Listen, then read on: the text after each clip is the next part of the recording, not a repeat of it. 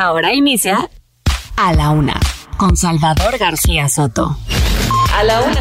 Donde la información fluye, el análisis se explica y la radio te acompaña. A la Una con Salvador García Soto. A la Una. Comenzamos.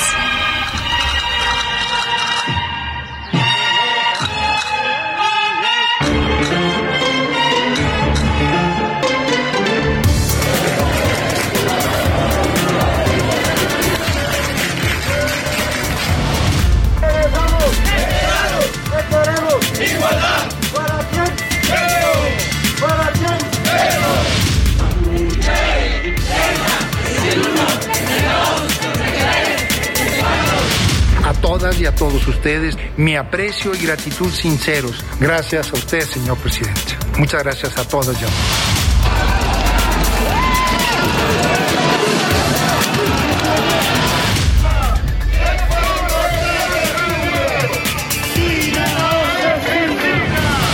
Desde hace dos años el GEI ha tenido un conocimiento parcial de, de la información en los archivos consejera presidenta del Consejo General del Instituto Nacional Electoral Ciudadana Guadalupe Taidei Zavala.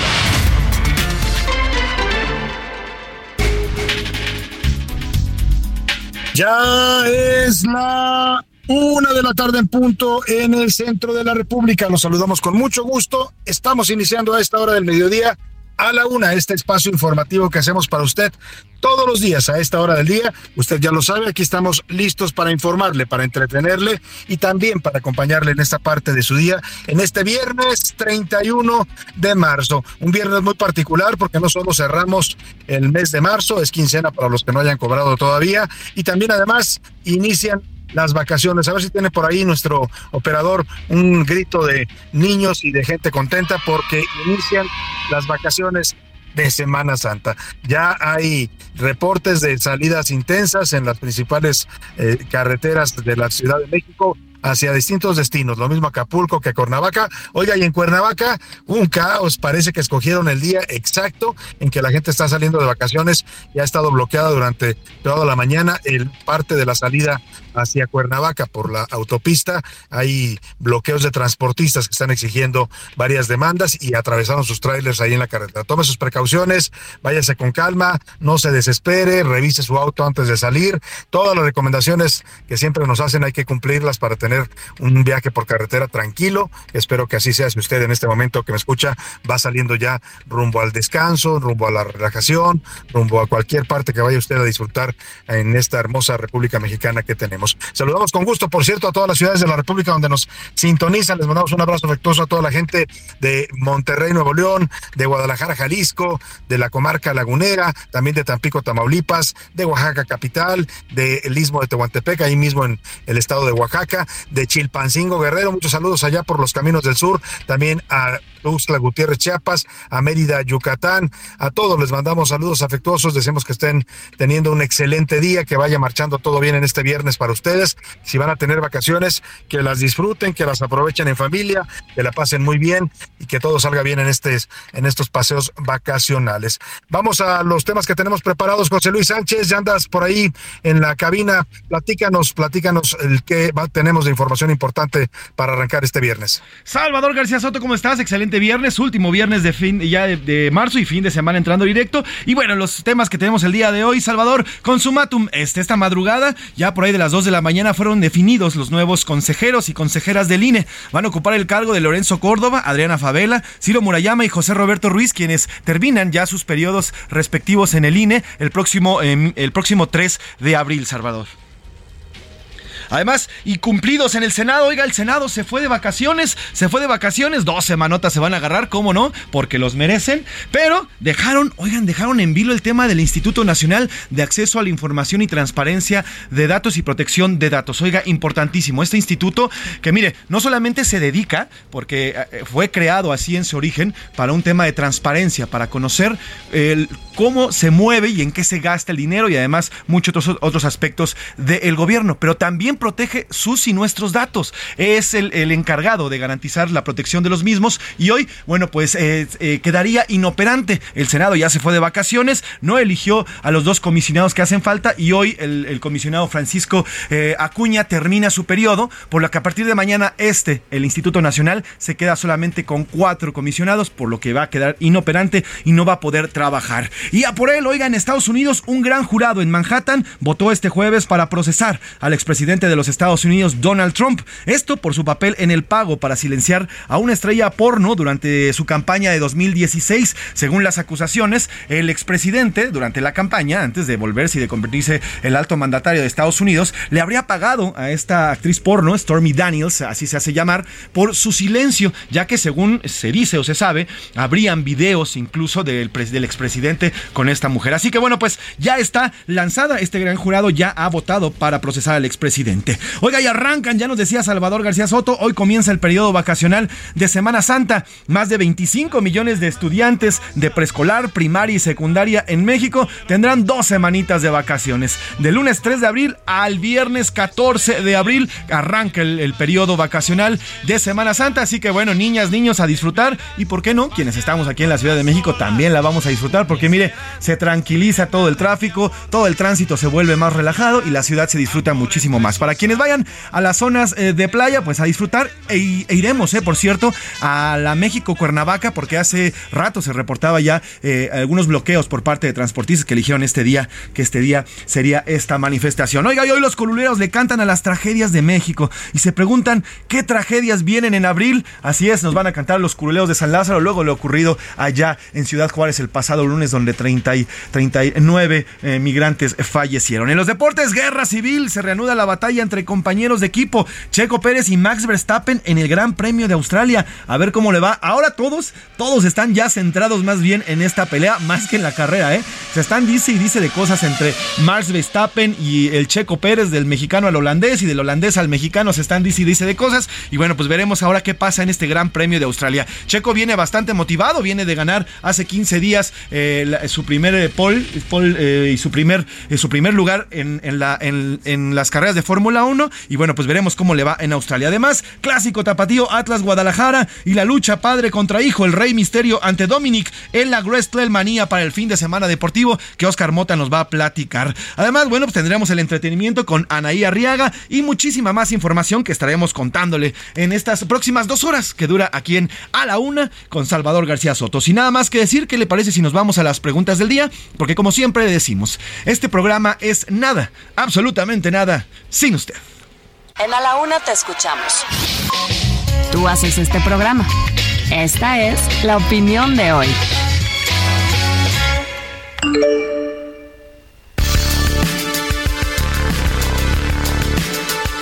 Y tenemos tres preguntas interesantes, tres preguntas bastante calientitas y que van a generar polémica. La primera de ellas, se termina la gestión de Lorenzo Córdoba Vianelo, estuvo en el Instituto Nacional Electoral, antes también estuvo en el IFE, estuvo prácticamente por 12 años. Eh, arrancó él su carrera en este, en este instituto, primero en el IFE, en el 2011, nueve de ellos fue presidente y después, bueno, pues el resto, el resto de, su trabajo en el INE lo ocupó en la presidencia del ya el Instituto Nacional Electoral.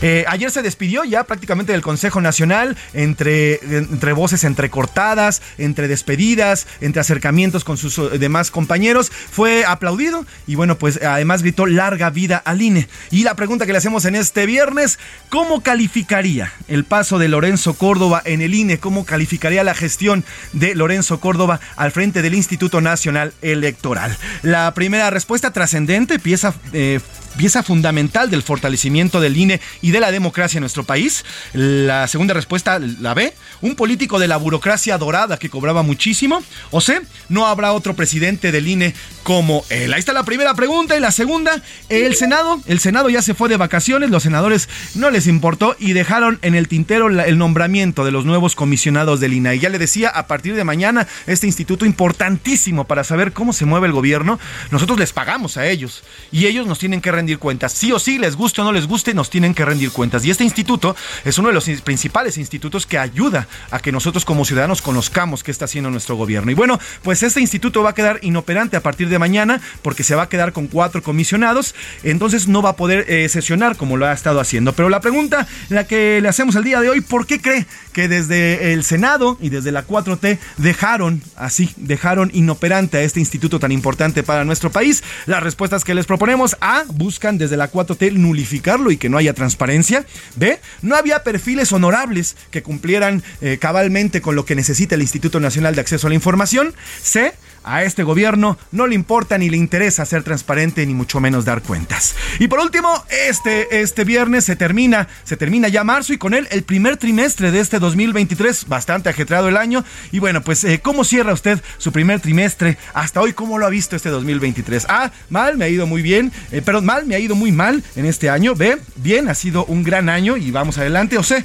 mejor que los últimos dos años, ya vamos saliendo. Ahí están las tres preguntas que le hacemos en este viernes, viernes 31 de de marzo. Aquí esperamos su respuesta 5518 41 51 99 para que esté usted eh, al pendiente de las respuestas. Ya sabe que nos puede contactar vía mensajes de, voz o de texto. Usted decida cómo quiere contactarnos y mandarnos sus opiniones. Aquí lo importante siempre es que su opinión siempre la, va la vamos a tomar en cuenta y siempre la escuchará usted al aire. Y ahora sí, nos vamos al resumen de noticias porque esto, esto como el viernes, el fin de semana y las vacaciones de Semana Santa y casi abril ya comenzó.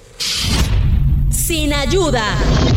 El Servicio de Administración Tributaria advirtió que no habrá prórroga este año para la entrega de la declaración anual de las empresas que termina el próximo 3 de abril. Buen trato.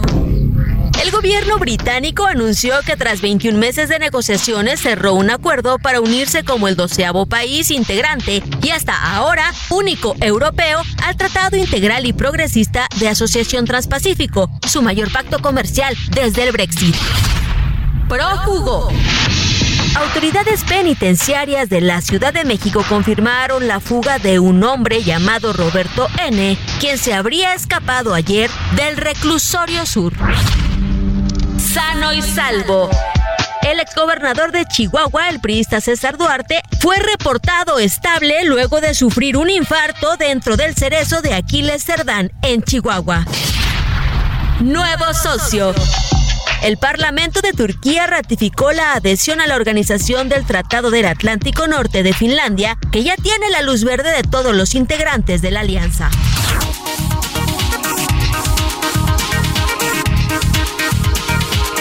De la tarde con 12 minutos. Oiga, antes de ir a la información, si usted no se va a ir de vacaciones, por lo menos no estos días, quizás más adelante, hay quienes salen en Semana Santa, hay quienes salen en Semana de Pascua. Francamente a mí no me gusta mucho salir en Semana Santa porque son los días que están todos los lugares atiborrados. No se diga la playa, si usted va a la playa es casi casi anda ahí como, como sardina en la playa, eh, codo a codo con la gente, eh, mucha basura también, la gente luego no, no cuida. Pero bueno, si usted no va a salir este fin de semana, por lo menos va a estar aquí en la ciudad, le tengo boletos para que se relaje y se vaya al teatro este fin de semana. Vamos a regalar boletos para tres obras, tres obras de teatro. Eh, que, le voy a tener para que usted se vaya a disfrutar en pareja, por supuesto, de estas, de estas, eh, de estas obras de teatro. Le voy a dar, mire, son cinco pases dobles para cada una de ellas. Ahora le voy a decir cuáles son, o sea, para que se vaya contento. A lo mejor, pues se va con, pues con quien usted quiera. Aquí no, no ponemos condicionamientos ni tenemos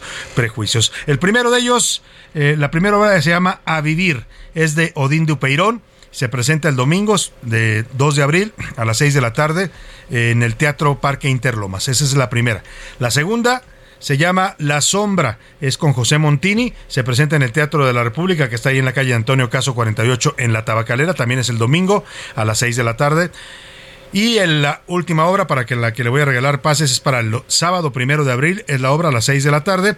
Y también le tendré cinco pases dobles para Es ella más que yo, con Anastasia de la escuelita y Gerardo, Gerardo Sales. Esta se presenta también en el Teatro de la República el sábado, ahí en Antonio Caso 48. Así es que estése pendiente porque más adelante le diré mm, las preguntas por las cuales se puede llevar usted estas obras, estas pases dobles para que se vaya al teatro el fin de semana y se relaje. Y ahora sí, vámonos, vámonos a la información en este viernes, fin de mes. Le platico lo que está sucediendo con pues este tema de los consejeros del INE por primera vez mediante sorteo o insaculación. Esto es un método mm, nuevo. Antes se realizaba así, tampoco es que se hayan inventado el hilo negro. Antes de que ocurriera este, este, esta práctica de los acuerdos, ¿no? En la que los partidos se repartían, bueno, más o menos era proporcional al tamaño de cada bancada. Si el PRI era mayoría, el PRI decía, bueno, pues a mí me tocan un consejero, si eran cuatro, como en este caso dos, y al PAN le tocaba uno y al PRD otro.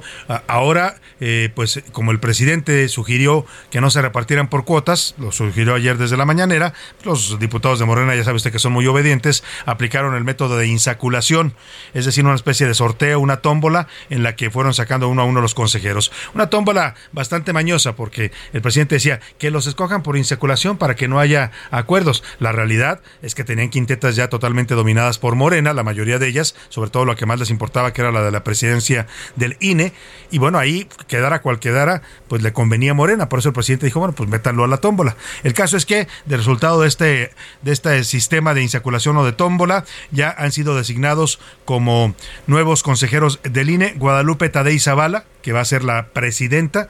No quedó finalmente Berta Alcalde Luján. Se había manejado también este nombre de Guadalupe Tadei Zavala, que también es pariente de gente de la 4T, también está vinculada a este gobierno.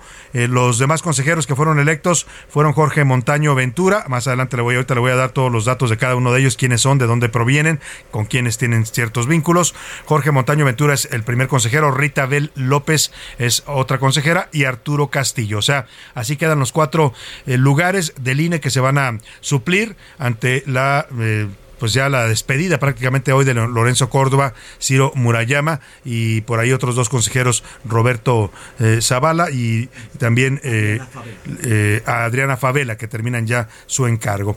Vamos a saludar a Jorge Almaquio, nuestro reportero que estuvo al pendiente ahí en la Cámara de Diputados de este proceso de elección de consejeros, para que nos cuente. Jorge, muy buenas tardes.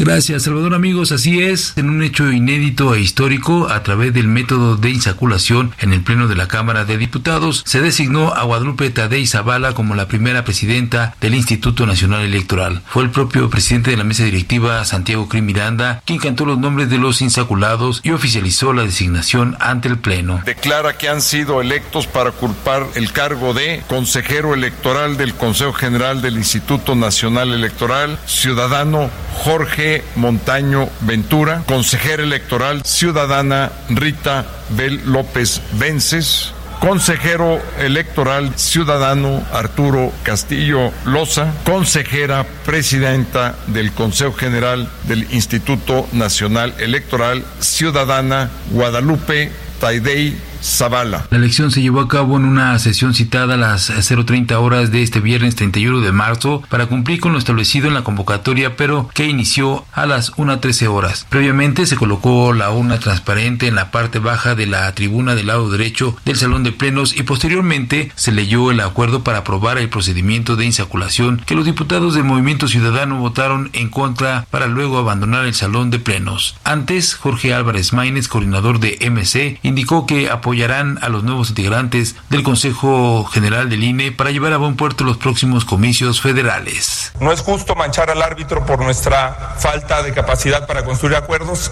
y nosotros, a lo que se elija aquí, a lo que se haga aquí, a lo que se cante aquí, a esas personas les vamos a dar nuestro voto de confianza para que organicen la elección presidencial del 2024 y ese proceso electoral tan complejo que nos convocará el próximo año. No estamos de acuerdo con la insaculación porque es renunciar a la política y por qué renunciar a nuestra atribución constitucional. A nombre de la coalición Va por México, Luis Espinosa Cházaro expuso que no estuvieron de acuerdo en llegar a la insaculación, pero precisó que los tres partidos aceptarían sus resultados. No vamos a manchar el proceso, vamos a respetar el resultado, respetamos a la Cámara de, de Diputados, pero sobre todo cumplimos con la obligación que tenemos como diputados de que si no hubo un acuerdo, insaculemos y hoy haya consejeras y consejeros del INE. Hacer algo diferente es faltar a la verdad y faltarle a México. Concluyo diciendo, dividir a la oposición es ser esquiroles y es estar al servicio del Estado. La selección se dio con la participación de dos secretarias de la mesa directiva como primera y segunda escrutadora. Una de ellas cerró cada uno de los cinco sobres en donde se metió una papeleta con cada uno de los nombres que conformaban las quintetas para meterlas a las urnas. A la segunda escrutadora se le pidió darle por lo menos 10 vueltas a la tómbola para después introducir su mano, siempre mirando al frente mientras cogía uno de los sobres que entregaba a Crimiranda para llevar a cabo la insaculación. Tras emitir la declaración de elección por insaculación de las y los consejeros electorales del Consejo General, la Cámara de Diputados deberá notificar al Instituto Nacional Electoral, a la Cámara de Senadores, al Poder Ejecutivo Federal, a la Suprema Corte de Justicia de la Nación y al Tribunal Electoral del Poder Judicial de la Federación. Salvador amigos, el reporte que les tengo. Muchas gracias, muchas gracias Jorge Almaquio. Pues así estuvo esta elección de los cuatro consejeros. Ya era sabido pues que Morena había eh, mm, pues había orientado el proceso, lo había manipulado, si usted quiere, para que pues quedaran ciertas eh, personas afines al gobierno de López Obrador y así termina siendo. No fue Berta alcalde Luján, que se cuestionó mucho su nombre por los parentescos que tiene eh, con la secretaria del Trabajo, er, su hermana, con Berta Luján, la exconsejera, pues presidenta del Consejo Nacional de Morena.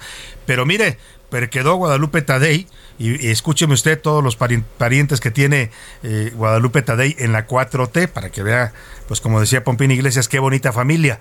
Es eh, madre, bueno, sobrina, es tía, perdóname, tía de Pablo Daniel Tadei Arreola, es el director de Litio MX, esta empresa que creó el gobierno de López Obrador para manejar los yacimientos de litio que se descubrieron en Sonora.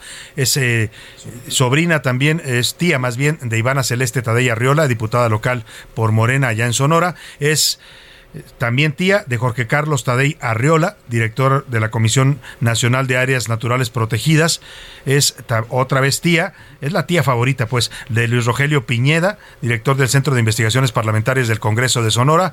Es tía también de Jorge Francisco Piñeda Tadei, encargado de nómina del Instituto de Becas y Crédito de Sonora. Es eh, también tía de Luis León Fernando Piñeda, secretario escribiente en el Tribunal de Justicia Administrativa Local de Sonora, y también tía de Luis Alonso Tadei Torres, director general de Estudios y Presupuesto de Sonora. Pues qué bonita familia, es la nueva presidenta del INE, Guadalupe Tadei eh, Arreola. Eh, vamos a escuchar, vamos más bien a la reacción del presidente López Obrador que celebró pues celebró, no, no había manera que no lo hiciera, pues se quedaron sus candidatos, ¿no? Celebró de esta manera la elección de Tadei y pues de paso le dio otra vez su raspón a Lorenzo Córdoba. Bueno, lo tiene atravesado el presidente Lorenzo Córdoba. No la conozco, ¿eh? conozco a su familia, eso sí. Y sí, este, son gentes progresistas y demócratas y gente honesta. Tiene profesionalismo, es honesta, incapaz de actuar como el presidente que, que está saliendo. Es una mujer íntegra, pero además fue examinada por una comisión del Congreso y por si fuese poco, es producto de un sorteo. Pues es producto de un sorteo el presidente. Lo que no dice es que era un sorteo ya pues amañado, bro, porque las cinco candidatas tenían vínculos con su gobierno, con Morena y con la 4T. Cualquiera que hubiera salido, cualquiera estaba bien para el presidente, le iba a celebrar como lo está celebrando. Que no nos venga con el cuento de que fue un, un asunto del azar o del sorteo.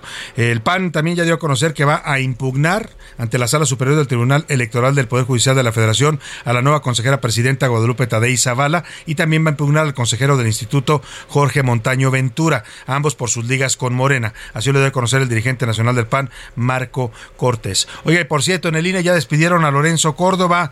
Vamos, eh, pues estuvo ya una, una ceremonia el día de hoy, aunque su periodo concluye hasta el lunes 3 de abril. Ya fue despedidos eh, no solo Lorenzo Córdoba, los cuatro consejeros que se van junto con él, Ciro Murayama, Adriana Favela y José Roberto Ruiz. Todos terminan su periodo para el que fueron electos y durante su despedida Lorenzo Córdoba deseó larga vida al INE. Agradeció a su equipo y personal, además también a su familia. Muchas gracias. Estimadas y estimados colegos, colegas, colegas y colegos.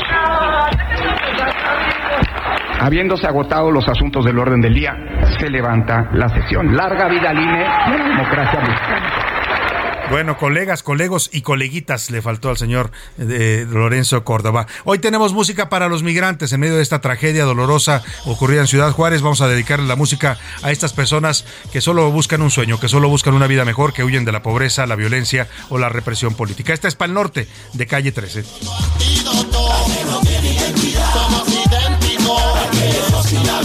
nómada sin rumbo. La energía negativa yo la derrumbo con mis pezuñas de cordero. Me propuse a recorrer el continente entero, sin brújula, sin tiempo, sin agenda, inspirado por las leyendas, por historia. En un momento regresamos. Ya estamos de vuelta en A la Una con Salvador García Soto. Tu compañía diaria al mediodía. La rima de Valdés. ¿O de Valdés la rima?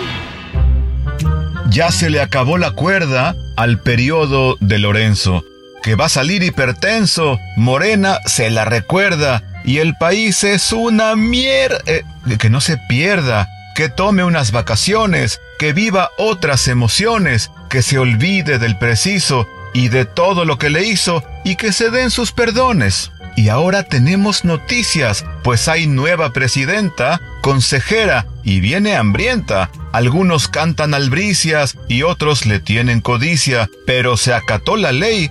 Más o menos. Y Tadei es ya la nueva en el INE, pues que su tiempo destine a intentar no hacerse güey. Y lo echaron a la suerte, se echaron un chinchampú pues si no creo en Winnie Pooh, yo ya no sé si creerte. La verdad, hasta no verte en acción, mejor me espero. Trae por ahí un par de peros en su cuantiosa familia. Que el peje le tiene filia, tengo tolerancia cero.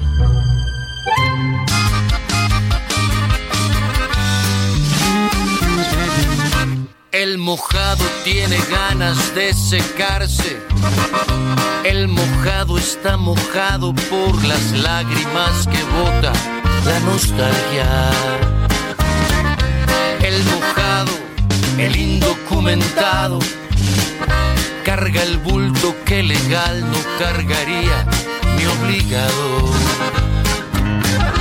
El suplicio de un papel lo ha convertido en fugitivo de aquí porque su nombre no aparece los archivos, ni es de allá porque se fue.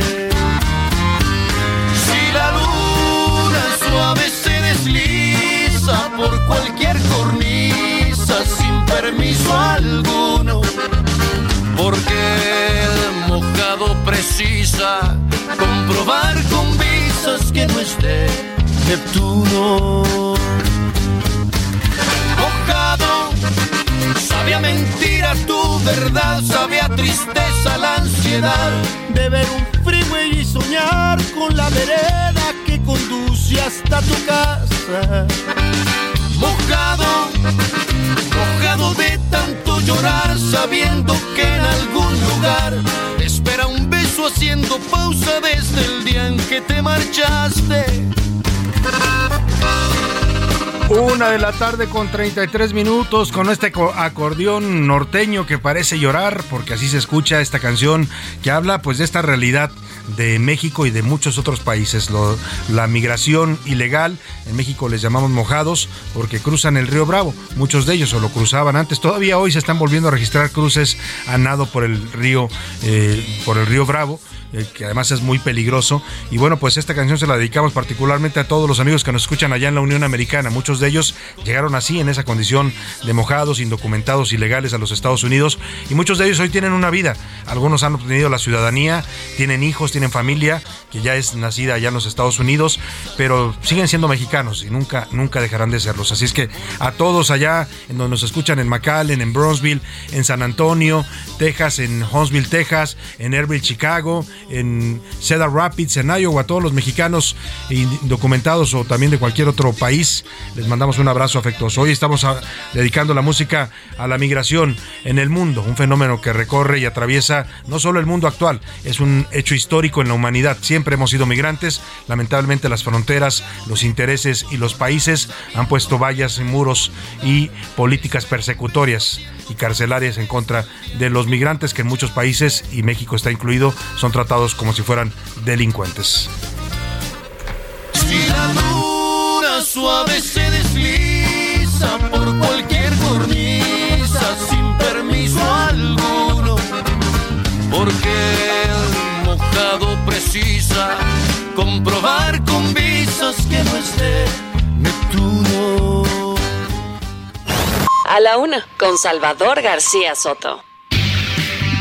Una de la tarde con 34 minutos. Ya le informaba al arrancar este espacio del nombramiento de los cuatro nuevos consejeros del INE, incluida la nueva consejera presidenta Guadalupe Tadei Zavala. Por primera vez en su historia, el INE, antes IFE, va a ser encabezado por una mujer. Siempre habían sido presidentes hombres. Esto es un dato importante. Mire, pues ya le dije los vínculos que tiene Guadalupe Tadei. El presidente celebró su llegada. Dice que no la conoce personalmente, pero que sí conoce a su familia. Pues claro que la conoce. Trabajan todos en el gobierno de Sonora, que es de Morena. La mayoría de ellos, o sea, están vinculados, uno incluso a nivel federal, están vinculados a la 4T, pero más allá de eso, pues deseamos que esta eh, señora Guadalupe Tadei Zavala tenga un buen desempeño y ojalá, ojalá haga honor a, su papel, porque su papel es de ser una consejera independiente y autónoma, como es el carácter del INE, esperemos que lo haga y por el bien de, pues de ella misma, para empezar, del país y de su democracia. ¿Quiénes son los cuatro nuevos consejeros, además de Guadalupe Tadei Zavala, Jorge Montaño Ventura,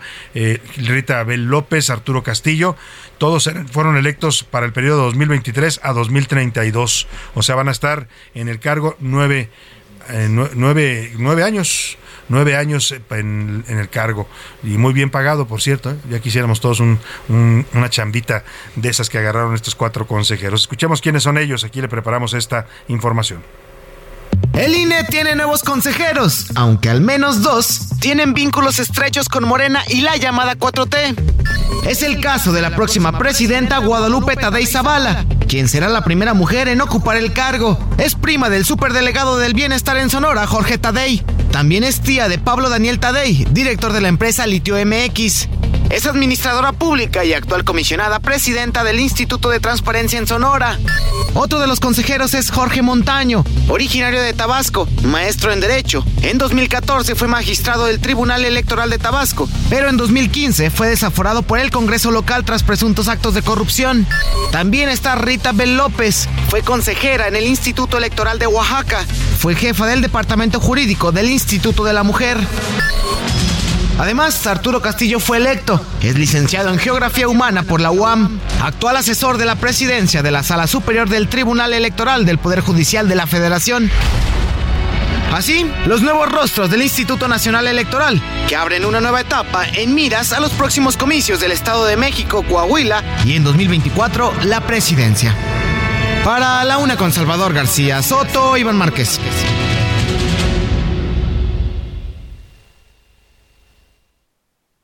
Ahí están los perfiles, los vínculos, de dónde vienen estos cuatro nuevos consejeros. Ya veremos cuál es su desempeño. Eh, mire, la verdad es que yo he visto a lo largo de, del tiempo que tengo eh, como periodista y cubriendo siempre fuente política, pues llegar a muchos consejeros que llegan con la marca de un partido, ¿eh? antes del PAN, del PRI, del PRD, ahora de Morena, pero muchos de ellos asumen un papel bastante digno, ¿eh?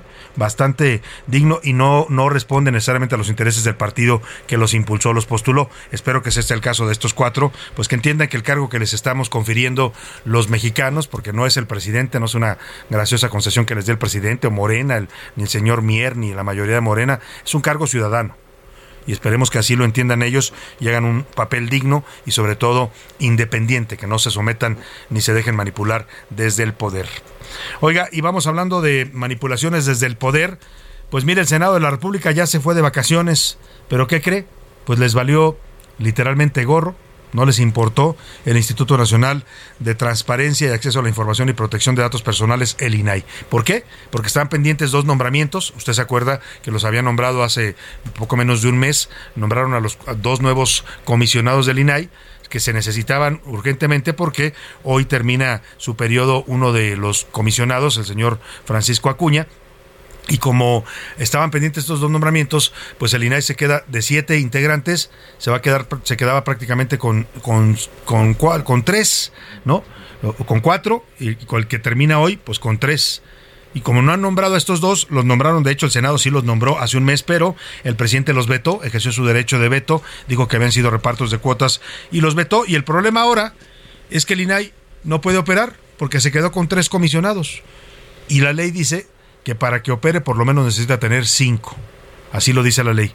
O sea, no puede tomar ninguna decisión y eso es delicado. Estamos hablando del instituto que se dedica y que se encarga de responder a los mexicanos nuestras inquietudes, preguntas, dudas sobre solicitudes de transparencia. Si queremos saber cuánto gasta el presidente en sus viajes por la República, si queremos saber cuánto nos cuestan los diputados en sus comidas, por ejemplo, si queremos saber eh, cuánto eh, gastamos en los, la representación de los ministros de la Corte, todo eso nos lo informa el INAI lamentablemente, pues no va a poder ejercer sus funciones. Ellos ya interpusieron una controversia constitucional ante la Suprema Corte acusando pues que tanto el Senado como el presidente del Poder Ejecutivo y el Legislativo están eh, afectando la operación del INAI, le están impidiendo operar por no haber procesado a tiempo estos nombramientos. Escuchemos este reporte de Misael Zavala, nuestro reportero de asuntos parlamentarios ahí en el Senado. Misael, buenas tardes. Salvador, buenas tardes. Te saludo, saludo también al auditorio. Efectivamente, pues ayer el Senado se fue de vacaciones y dejó inoperante al Instituto Nacional de Transparencia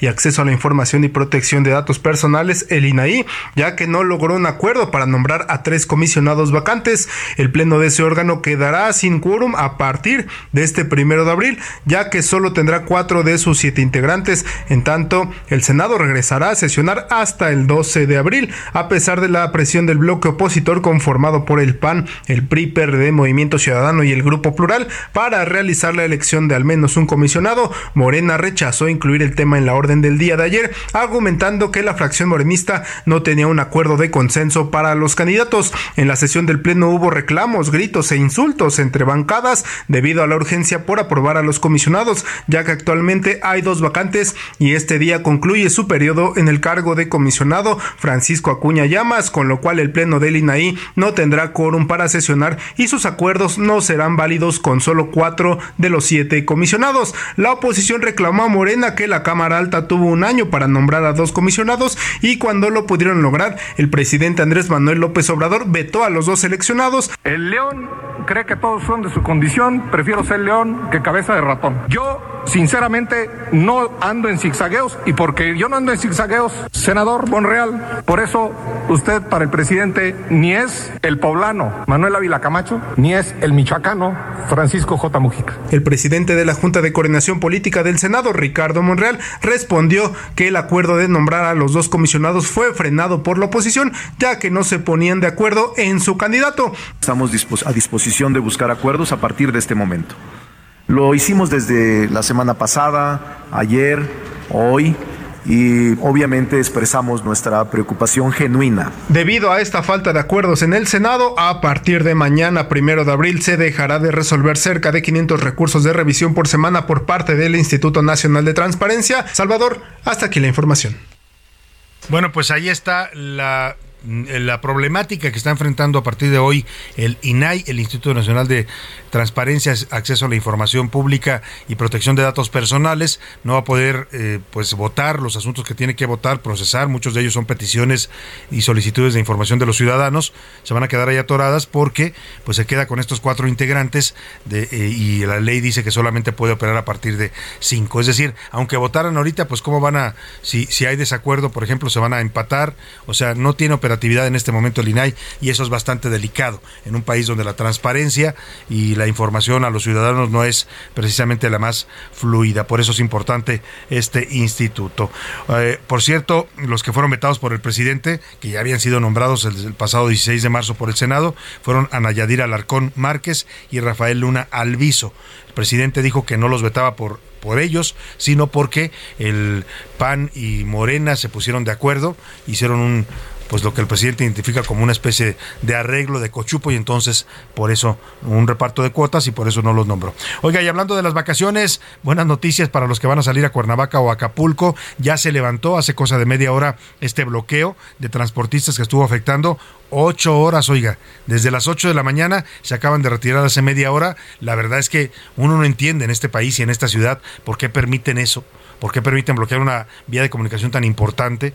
¿Por qué la autoridad no se apresta de inmediato y dialoga y mueve a estos manifestantes? En la mañana fue un caos la salida a Cuernavaca porque muchas familias aprovecharon que los niños ya no tuvieron clases hoy porque hubo fue día de estos de juntas en las escuelas y pues pretendieran salir temprano, ¿no? Han de haber dicho, me, imagino muchas familias de ayer por la tarde noche nos vamos a las 6, a las 7 de la mañana para agarrar el tráfico libre y llegar muy rápido y aprovechar el día y nada, ahí se pasaron horas varados en la salida a Cuernavaca. Vamos hasta allá, a esta, esta parte del el kilómetro 43 de la autopista eh, eh, bueno, fue, pasó en dos, pasó en la México Cuernavaca, ahí justo en la salida antes de la caseta bloquearon con estos trailers y pasó también en la México Querétaro a la altura del kilómetro 43 en la plaza de cobro de Tepotzotlán. En la México Cuernavaca se encuentra nuestro reportero Gerardo Galicia que nos reporta ya el levantamiento de este bloqueo. ¿Cómo estás Gerardo? Te saludo por allá en la autopista. Buenas tardes. ¿Qué tal Salvador? Te saludo con muchísimo gusto desde la autopista La México Cuernavaca y ya tenemos buenas noticias para nuestros amigos que van a salir a carretera. Se han retirado ya por completo los integrantes de la Asociación Civil Tamexun, son transportistas que desde muy temprano estuvieron denunciando la inseguridad que se vive en las carreteras a nivel nacional. Los eh, transportistas han denunciado también que las carreteras están en muy mal estado, además de que son víctimas de abuso de autoridad prácticamente a lo largo del territorio nacional. Por ese motivo decidieron realizar una protesta en la autopista México-Cuernavaca justo a la altura del Colegio Militar, también en la autopista México-Pachuca llegando a la caseta de Ojo de Agua y en la México-Querétaro llegando al kilómetro 47. En estos puntos atravesaron sus tráileres para poder realizar un acto de protesta y exigir diálogo con el gobierno federal. Esto ocurrió cerca de las 10 de la mañana. La buena noticia, Salvador, es que se logró obtener diálogo con el gobierno federal y nos comentan que tienen una cita, una mesa de trabajo para el próximo lunes. Así que en estos momentos retiran sus vehículos de las autopistas y quedan completamente libres y van a utilizar la autopista México-Pachuca, la México-Querétaro o la México-Cuernavaca, es donde se concentraban los eh, integrantes de la Tamexun. Han quedado completamente liberadas y ya los manifestantes se han retirado por completo. Por lo pronto, Salvador es el reporte. Seguimos muy, muy pendientes. Muchas gracias, Gerardo Galicia. Pues así se levantó ya, se levantaron porque fueron varios estos bloqueos. Ya nos decía Gerardo Galicia, estuvo afectada la México Cuernavaca, le decía ahí antes de la llegada a la caseta. También en la México Querétaro, a la altura del kilómetro 43, por donde está la caseta de Tepotzotlán. Y también la México Pachuca. Eh, vaya caos, ¿eh? Porque, pues le decía, de por sí siempre hay tráfico y tránsito en esas eh, carreteras, son los principales accesos y salidas de la Ciudad de México. Pero bueno, pues ahora por ser día de eh, inicio de periodo vacacional, bueno, para los que no tuvieron clases, pues les tocó hoy enfrentar este caos. Afortunadamente, si usted saldrá hoy por la tarde, pues ya encontrará, espero, libres y despejadas estas carreteras. Y de los transportistas, ya oyó usted sus quejas, dicen que hay mucha inseguridad, que los asaltan en las carreteras, que las carreteras están en mal estado bueno, pues dirá el presidente que, son conservadores los, eh, los eh, traileros y los camioneros por denunciar esto, ¿no? La, denunciar la realidad de las carreteras de México que son inseguras, malas y caras. Ahí dejamos el tema y vámonos a otros asuntos importantes. A la una, con Salvador García Soto. Oye, vamos a platicar de la UNAM porque ayer el Consejo eh, Universitario eh, eh, hizo modificaciones al Estatuto General de la Universidad, en donde se establece que bueno, son varias reformas. Algunas de ellas establecen que previo a iniciar el proceso de titulación de un alumno egresado de la UNAM, las y los estudiantes deberán firmar protesta universitaria de integridad y honestidad académica, por ejemplo. O sea, lo que va a hacer la UNAM es que a partir de esta reforma, cualquier estudiante de cualquier escuela, facultad eh, o, o posgrado de la UNAM que plagie para entregar una tesis, para presentar una tesis y titularse, será automáticamente expulsado y se le cancelará el título que le hayan otorgado si se comprueba el plagio. Esto, todo esto se aprueba en el contexto, pues, de este escándalo de la ministra Yasmín Esquivel y su presunto plagio de tesis de licenciatura. Para hablar del tema, saludo con gusto de estas reformas aprobadas por el Consejo General Universitario. Saludo con gusto en la línea telefónica al maestro Hugo Concha, abogado general de la UNAM. ¿Cómo está, abogado? Muy buenas tardes. Hola Salvador, ¿cómo te va? Que me da mucho gusto saludarte y por supuesto el auditorio. Igualmente, maestro, interesantes las reformas por el contexto en el que se dan y porque evidentemente pues esto hizo aflorar una problemática que tenía ahí la universidad. Eh, sí, déjame tratar de explicarlo quizá con otra perspectiva, no porque la que hayas dicho está mal, sino para ampliar un poquito el entendimiento de este tipo de las reformas y adiciones del día de ayer. Eh, como un camino paralelo a lo que estamos haciendo en la universidad, eh, con el caso concreto del escándalo que se suscitó en diciembre, que como la gente sabe o mucha gente sabe, pues se judicializó porque una de las partes involucradas, la ministra eh, que está en este tema, se decidió amparar y en el amparo pues nos tiene un poco congelados y, tenemos que esperar los tiempos de la justicia. Mientras eso sucede y mientras vamos haciendo cosas, lo que se hizo el día de ayer fue modificar el estatuto y tres reglamentos de los reglamentos importantes, pesados que tiene la universidad para lograr tener de manera clara, porque antes estaba en unas facultades muy generales, poco explícitas, poder poner de manera clara el camino y los procedimientos que hay que seguir cuando ocurran faltas a la integridad y a la honestidad académica. Esto dirigido obviamente a, los miembros de la comunidad y con especial atención a los que ya no lo son, pero que eventualmente obtuvieron un título, un certificado, un diploma de la universidad. Porque para los que son miembros activos, los procedimientos existen. Hay hasta un tribunal universitario que muchas veces el que se, trate, se encarga de sancionar las faltas graves a la legislación tanto de alumnos como de personal académico, etcétera, etcétera. Pero ahora, digamos que hicimos este otro camino para que quedaran muy claras estas facultades y que si bien es un camino para todas las entidades académicas, las cuales debo decir, Salvador, pues son más de 50, como tú sabes, la UNAM es muy grande, eh, sea un camino que cada entidad académica a través de sus autoridades, que son directores, directoras y consejos técnicos, pueda adecuarlo a su realidad. ¿Por qué digo esto? Porque hay muchas modalidades ya de titulación, ya no solo las tesis. dependiendo un poco del área de conocimiento, pues las las entidades, las escuelas, las facultades van generando otro tipo de posibilidad para que los alumnos eh, eh, se reciban, ¿no? Entonces, para que este camino y que se garantice esto a lo que me estoy refiriendo de integridad académica, los consejos técnicos van a adoptarlo y lo van a adecuar. Cuando se conozca que hay una falta a la integridad y a la honestidad académica, efectivamente, una vez que se tiene conocimiento del caso, ¿no? Se actualiza, que se sabe que hay algo así, y entonces serán justamente los comités de ética, que está también en todas las entidades, haciendo una valoración académica precisa de qué es lo que sucedió, haciéndose de todas las evidencias que puedan encontrar, y darán su valoración a los consejos técnicos para que estos tomen la decisión correspondiente. Vamos a suponer que es un caso muy grave, pues se quedará sin efectos o, la tesis, y si la tesis no funcionó, pues el examen tampoco y el título tampoco. Entonces, esta entidad, el Consejo Técnico, dará en su resolución, dirá que se queda sin efectos ese certificado, ese diploma o ese título. Habrá posibilidad, porque tenemos que ser muy, muy cuidadosos con el debido proceso legal, habrá posibilidad de que la parte que se resulta afectada, pues impugne impugnará ante una instancia superior que es la Comisión de Honor del Consejo Universitario. Y una vez que esta comisión también resuelva, su resolución o la del Consejo Técnico, si no fue impugnada, simplemente ya se transmite a las instancias operativas correspondientes, que normalmente es la Dirección General de Administración Escolar, para que deje justamente todos estos todos estos tramos los deje ya inválidos, sin efecto alguno. ¿no? Para que un, un, caso de presunto plagio en una tesis se revise, se requiere, se requerirá una denuncia previa de alguien que acuse el plagio.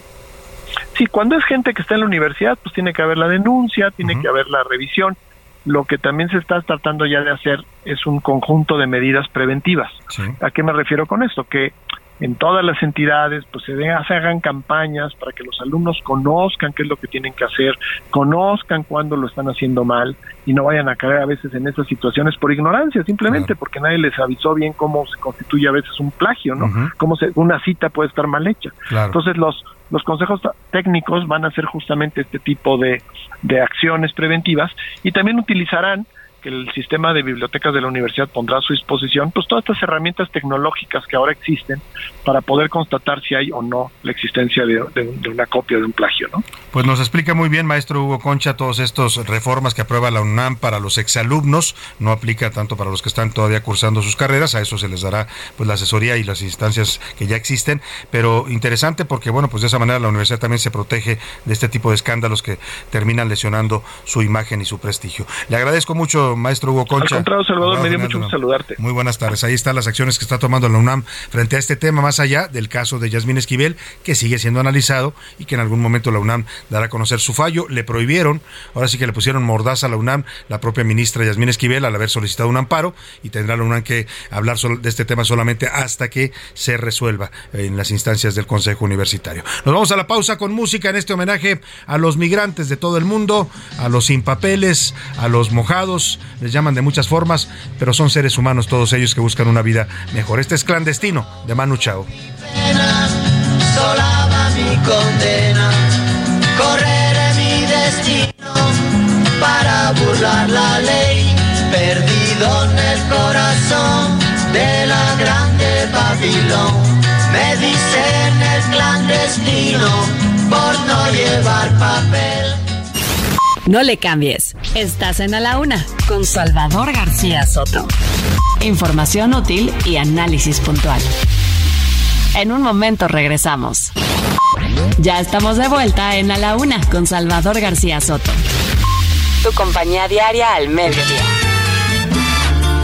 Por si acaso no regreso, yo me llevo tu bandera lamentando que mis ojos liberada no te vieran. Porque tuve que marcharme, todos pueden comprender. Pensé que en cualquier momento a tu suelo iba a volver. Pero el tiempo va pasando y tu sol sigue llorando cadenas siguen atando, pero yo sigo esperando y al cielo rezando. Y siempre me sentí dichosa de haber nacido entre tus brazos.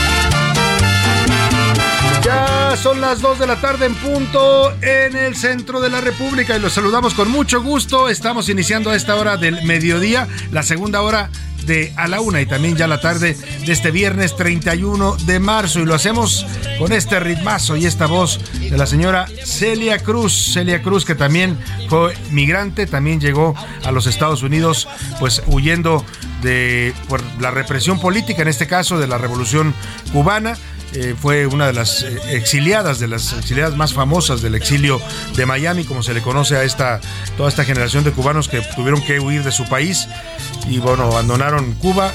Muchos de ellos, como Celia Cruz, murieron sin poder volver a ver su patria.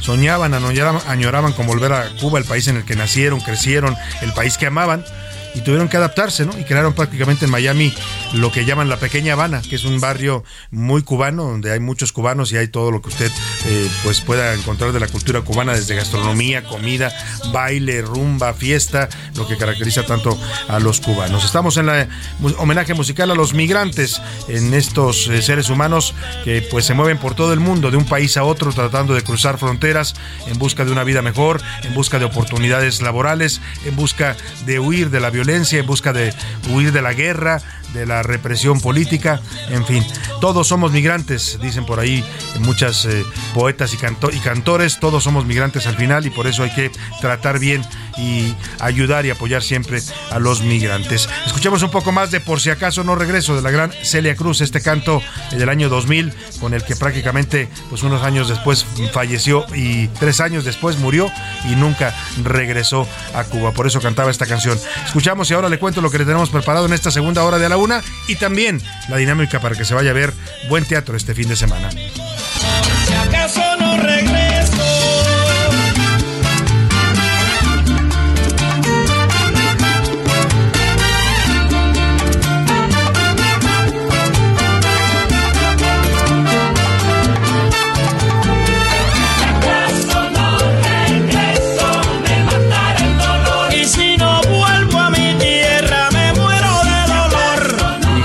Vuelvo a mi tierra, me muero de dolor. Un canto que también se escucha mucho en los migrantes mexicanos allá en Estados Unidos que viven añorando siempre el regreso a México. Muchos de ellos pasan 20, 30 años sin regresar. Muchos nunca regresan porque no pueden, no tienen papeles y no pueden perder la vida que han encontrado allá. Oiga, vamos a conectarnos rápidamente antes de contarle lo que le tengo preparado a una conferencia de prensa que está dando en este momento la secretaria de Seguridad y eh, Ciudadana del Gobierno Federal, Rosa Isela Rodríguez. Eh, está hablando, está con Sara Irene Herrías, que es la fiscal especializada de la Fiscalía para Derechos Humanos. Están hablando del caso de la tragedia migratoria en Ciudad Juárez. Están dando la conferencia desde Palacio Nacional. Escuchemos. Informó en las primeras 48 horas posteriores al suceso se cumplimentaron cinco de las seis órdenes de aprehensión en contra de presuntos responsables de los hechos y continúan las investigaciones sobre otras personas que pudieron estar involucradas en la tragedia.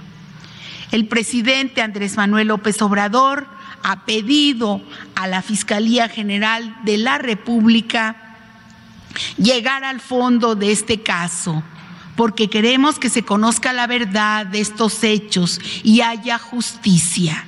Por eso se ha actuado de manera expedita para dar con los responsables y evitar la impunidad. Como les habíamos comentado ayer, hay un contrato del Instituto Nacional de Migración con la empresa Grupo de Seguridad Privada CAMSA SADCB, que se otorgó por adjudicación directa y que le permitía prestar sus servicios en instalaciones de este organismo, ubicadas en 23 estados de la República.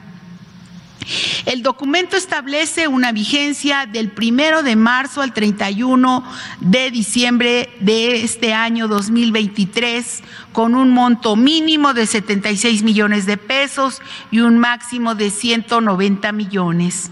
Este contrato será rescindido. Reiteramos que se inició el proceso sancionador administrativo contra la empresa, la cual ya fue notificada debido a que incurrió en al menos nueve omisiones.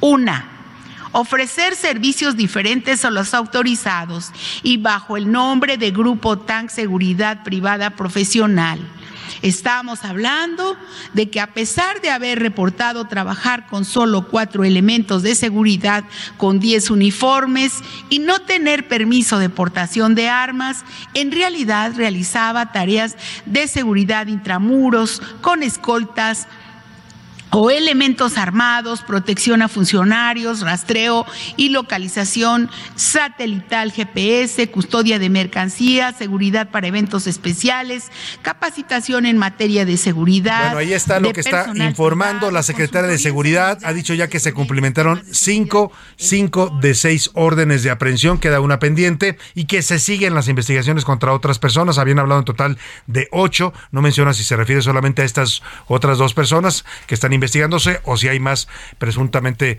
acusados de haber tenido eh, pues alguna participación en esta tragedia. En este momento, justo cuando habla la secretaria de Seguridad Ciudadana, Rosa Isela Rodríguez, está ocurriendo en Quintana Roo, en Cancún, Quintana Roo, eh, una una protesta de migrantes. No, perdóneme. Están protestando más bien en Ciudad Juárez por la visita del presidente López Obrador. Ha llegado el presidente allá, a Ciudad Juárez está llegando. Vamos a ver si podemos ir con nuestro corresponsal para que nos dé el reporte. Y lo están recibiendo multitudes de personas que están protestando, están ah, rodeando la camioneta suburban del presidente con pancartas pidiendo justicia y pidiendo un trato digno a los migrantes. Vamos a estar pendientes, por supuesto, de ambos temas. Esta, pues, y también dice Rosa Isela Rodríguez, la secretaria de Seguridad, que ya iniciaron un proceso de sanción contra la empresa de seguridad privada. Bueno, pues mire, la verdad es que aquí los, no digo que no tengan responsabilidad, ¿eh? por supuesto que deben tenerla y deben ser sancionados, pero hasta ahora seguimos sin escuchar el nombre clave en todo esto, ¿eh? porque entre que se echaron la bolita Dan Augusto López y Marcelo, nadie ha tocado ni han mencionado a Francisco Garduño, el director del Instituto Nacional de Migración, una persona muy cercana al presidente López Obrador. Si de verdad no va a haber impunidad, ese señor ya tendría que haber renunciado a su cargo. Si también tuviera un poco de dignidad, ya tendría que haber renunciado a su cargo. O sea, no puede permanecer ahí después de que se le mueren 39 migrantes asfixiados y quemados en un centro en donde los dejaron morir y no los sacaron a tiempo ni aplicaron protocolos de emergencia.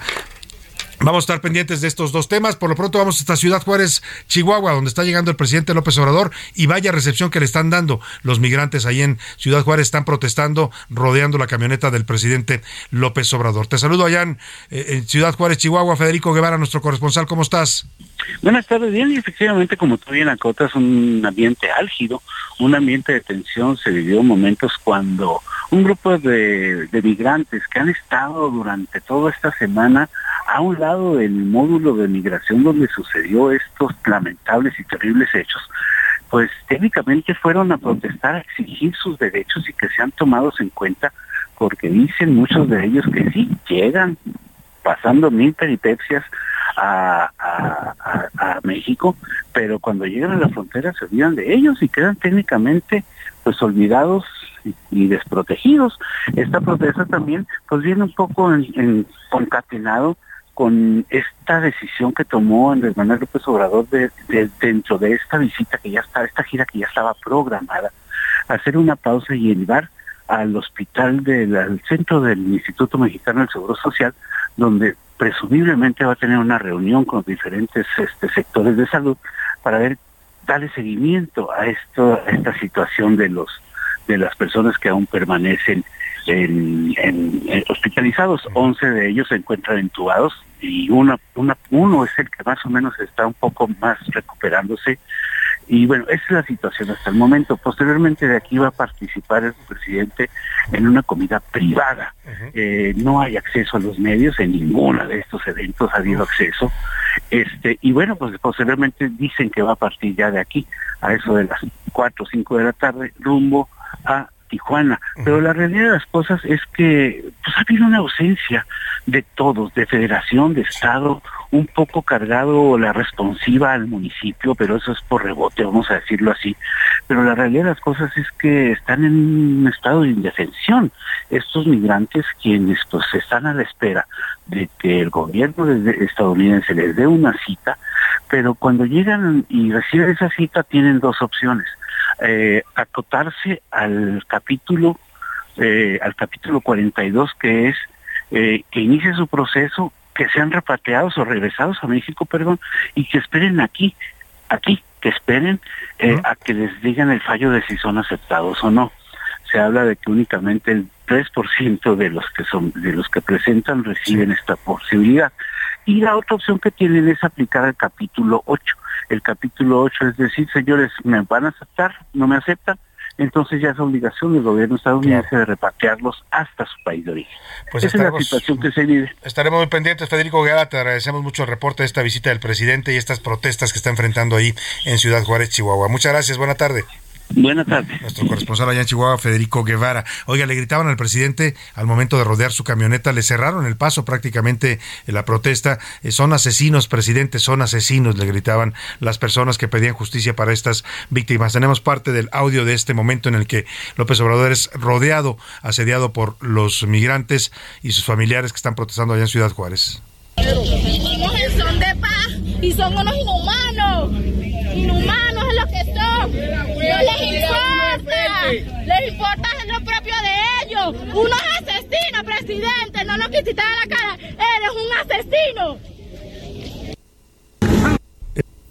es lo que gritaba esta mujer mm, venezolana, migrante venezolana, que pues tenía familiares ahí dentro de este centro de detención, algunos de ellos fallecieron. Escuchemos otro audio del momento en el que increpan y le gritan al presidente que nunca se bajó la camioneta, por supuesto no iba a hacerlo, y tampoco los atendió ni, ni bajó el vidrio. Wilson Alexander Juárez Hernández. Byron Orlando Rodríguez. Justicia. Cristian Javier. Justicia. Aarón, Aarón Córdoba. Justicia. Eddie Josué. Justicia. Higinio Alberto Ramírez. Justicia. José Adolfo Álvarez Madrid. Justicia. José Alfredo Hernández Muñoz. Bueno, pues ahí está este pase de lista donde van dando nombre por nombre de los migrantes 39 que fallecieron calcinados y asfixiados. Nos decía ya nuestro corresponsal que 11 están graves, 11 de los 27 heridos están intubados, o sea que esta cifra podría incrementarse en las siguientes horas y días. Lamentablemente, a ver si don Pigmenio Ibarra que es eh, tan buen propagandista de este gobierno, pues se pone a hacer el pase de lista de los migrantes también muertos allá en, en Ciudad Juárez. A ver, señor Primero Ibarra, esperamos su pase de lista, ¿no? Diario hace, eh, cada semana creo que hace el de los 43 normalistas de Ayotzinapa, que ya pasaron, pues cuántos años ya de Ayotzinapa, ya vamos en siete años, creo. Eh, sí, fue en 2014, ocho años. A ver si ya actualiza su pase de lista y hace mejor este de los 39 migrantes, los 39 de Ciudad Juárez. Así les vamos a proponer a Pigmenio Ibarra. Ahí dejamos el tema y vámonos rápidamente a escuchar sus mensajes y opiniones. Oiga, ya les doy la bienvenida aquí en la mesa. Por acá anda ya Laura Mendiola. ¿Cómo estás, Laura? ¿Qué tal, Salvador? Con un montón de felicidad. No solo porque es el inicio de las vacaciones, ah, sino porque con ello el tráfico disminuye considerablemente aquí en la Ciudad de México y yo lo agradezco. Oye, la verdad es que se disfruta la ciudad cuando uno se queda aquí y los demás salen porque pues hay menos tráfico, está la ciudad más tranquila, puedes ir y venir de un lado a otro. Se respira menos estrés en la ya bien agitada. Oye, puedes ver teatro, ¿no? Puedes ir a, a ver algún deporte, puedes ir a salir, en fin. También anda por acá Milka Ramírez. ¿Cómo estás, Milka? Bienvenida. Muy bien, Salvador, porque ya es viernes, es día del taco, es fin de semana, aparte inicio de vacaciones, aunque a mí sí me tocó tráfico. Tengo sí, te tocó todavía hoy tráfico. No, es cierto esto que dice Milka, es Día Mundial del Taco. Estamos conmemorando este alimento rico. pues tan representativo de los mexicanos. Déjame darle la bienvenida rápidamente a José Luis Sánchez. ¿Cómo estás, José Luis? Salvador Luis y su batalla con el botón. Salvador Está peleado con el botón. ¿Cómo están? Bonito viernes, sí. Oigan, y sé que parezco cantaleta, pero hoy es el último día. Pague su refrendo, mañana se la va a estar haciendo negra. Me parece muy mejor pague su refrendo, hoy es el último Para día. que no se las vea negras, mejor no voltee para atrás. ¿no? Oiga, no, mejor pague su refrendo. Y pague su oiga, refrendo. oiga, rápidamente, vamos a esto que decía Milka Ramírez. Me dice nuestro productor Rubén Esponda que tiene un- el corrido del taco. Es un alimento que nos representa para los mexicanos. Ahora le voy a preguntar a, algún- a cada uno aquí en cabina qué piensan del taco y cuáles son sus cinco taquerías. Su top, su 510 de taquerías favoritas. Puede ser aquí en la ciudad o en cualquier otro lado que las hayan Escuchemos primero el corrido del taco.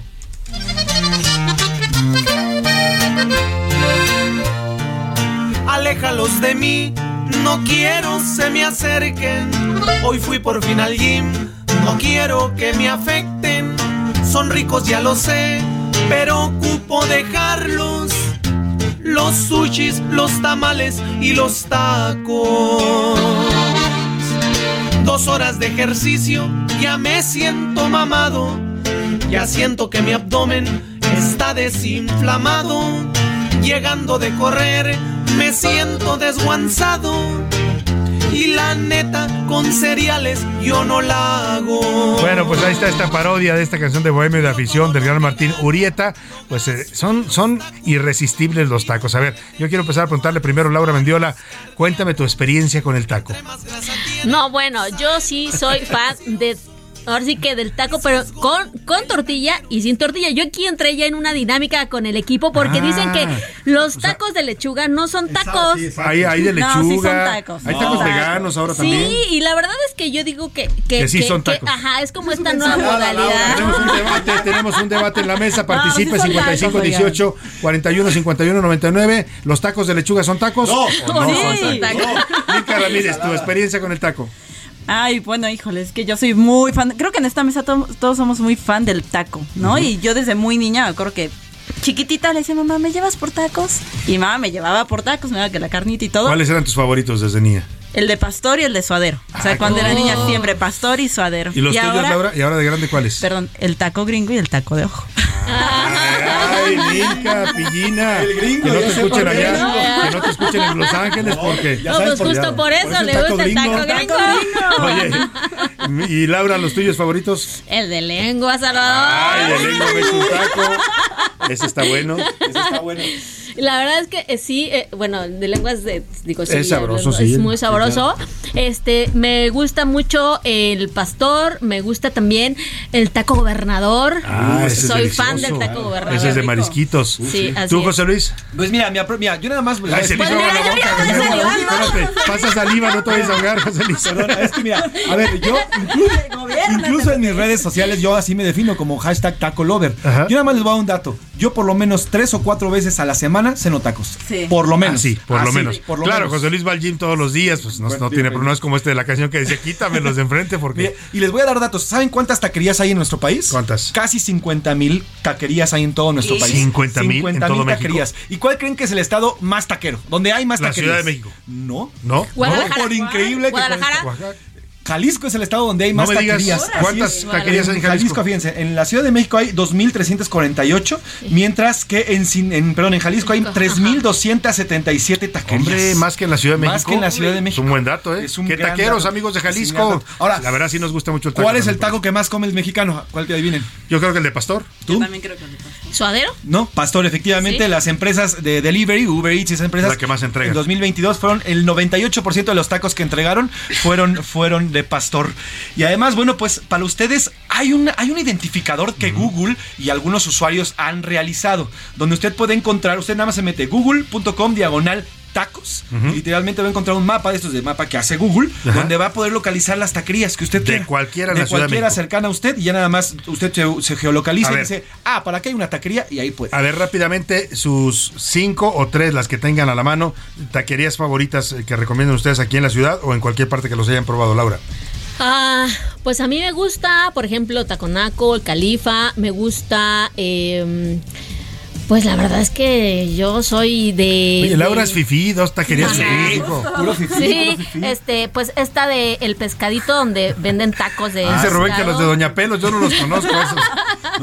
¿Quién sabe No, el dónde va? pescadito me gusta El mucho, que son Ah, esos son tacos de mariscos y pescados muy es ricos, muy esos me gustan también. Milka, Pues están los güeros, los parados, los primos, taquerías Orinoco, eh, los pericos. Ah, la taquería, eh, los abanicos también aquí ¿También? por el centro, clavijero, sí. No, Creo bueno, sí, muchos, sí tiene No. varias. José Luis, los tuyos. En el norte, en el norte, ahí en la zona de Lindavista, los Puerto Mijes son muy buenos. Por acá, Toco- Tacos Tony, ahí sobre Torres Adalid y Avenida Universidad, Oh, sí. se los recomiendo bastante. Los Orinoco, que son bienes desde Monterrey. Eh, eh, y Borrego Viudo, que ese es un clásico. Sobre todo Y si está- andas de, de- de- de fiesta, el borrego viudo es clásico. Exactamente. A ver, ¿Y yo rápidamente les voy a decir, los míos son unos tacos al carbón que están aquí en, en la del Valle, en exactamente en la esquina de Moras y Miguel Lauren, Ajá. se llaman los picudos. Ajá, sí. Eh, me gusta el borrego viudo, como dices, son eh, grasosos pero sabrosos. Ah, sí tienen que ser. eh, los tacos del tío, esos son de allá de Tlaquepaque. Los tacos del tío, la gente que me escucha allá en Guadalajara, dese una vuelta ahí por la colonia Los Altos en Tlaquepaque, por ahí están los tacos del tío que son deliciosos, los de tripita sobre todo y los de los de ca- carnaza deliciosos. El Califa, que son tacos más fifís, son caros, bastante caros, pero muy sabrosos aquí en la Ciudad de México. Fíjate, el Califa empezó siendo una taquería bastante sencilla ahí en la Avenida San Cosme, se volvieron famosos entre los personajes que les gusta- les gustaba ir a mucha gente del espectáculo y de la política, ahí le gustaba, por ejemplo, ir a Luis Donaldo Colosio. Originalmente era el Califa de León, después ya se volvió una franquicia, es ahora se llama nada más el Califa y son tacos muy buenos, sí, bastante caritos. Y finalmente los tacos de, creo que se llaman eh, eh, Pancho Villa, están allá en, en- en la zona romántica de Puerto Vallarta, me gustan bastante. Pero son los tuyos, tú, tú, tú, tú, así, tú, tú, ¿Es tú más fab. De, de todos estos, O sea, tu taco, tu taco más ah, mi taco, a mí me encanta el, el de bistec y el de pastor, soy, soy fan de esos. claro. Son- son de ¿Con queso o sin queso? No, sin queso. A mí el taco con queso no me, no, me, no me gusta mucho. Me gusta la carne con su cebollita, su cilantro, su ¿Con salsa que pique o que no pique? Que pique. A mí sí Que pica. pique, sí, que claro, la pique, salsa si es no- vital. Oigan, por acá Margarita nos dice, yo les recomiendo los tacos de los Pepes que están en cochinita, Ah, está- están en, dicen, son de cochinada y están entre Vertis y Eje Ay, cinco. sí, Ah, sí, veras, La cochinada son puras sobras. Ajá. Son muy sabrosos, eso sí. Ay, es una inyección de colesterol, ¿eh? se la va directo a las arterias, pero pues de vez en cuando Vale no está la mal pena. probarla, vale la Y en pena. dicen. viernes y de quincena, bueno. Bueno, pues ahí están nuestras recomendaciones de tacos. Ya decide usted cuáles le gustaría probar. Vamos a tener información importante, pero vamos rápidamente a escuchar su voz y sus opiniones. Lanzamos la pregunta en este espacio. ¿Qué dice el público?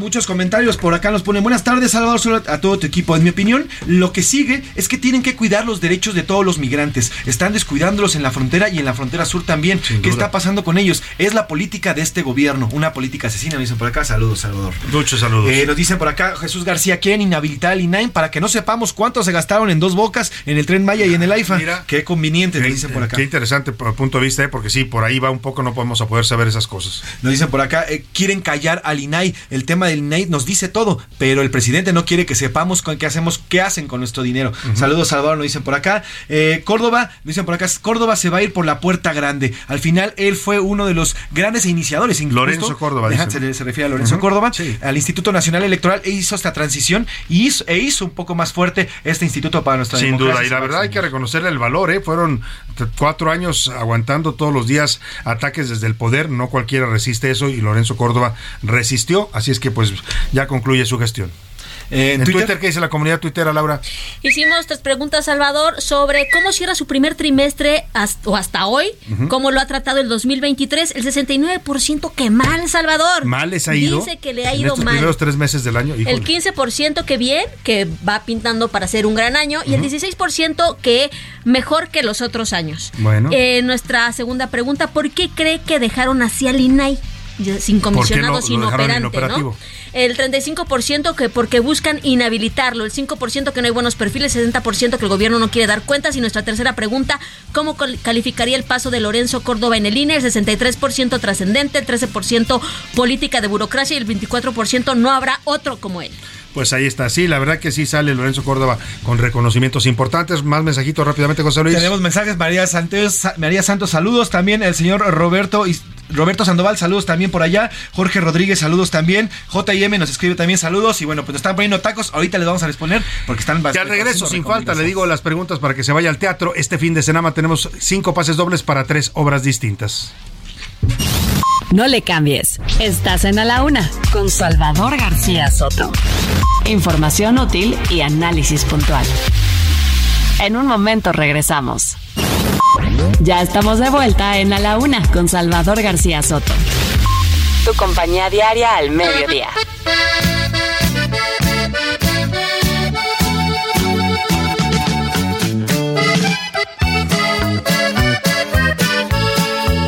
Cuando me vine de mi tierra El Salvador,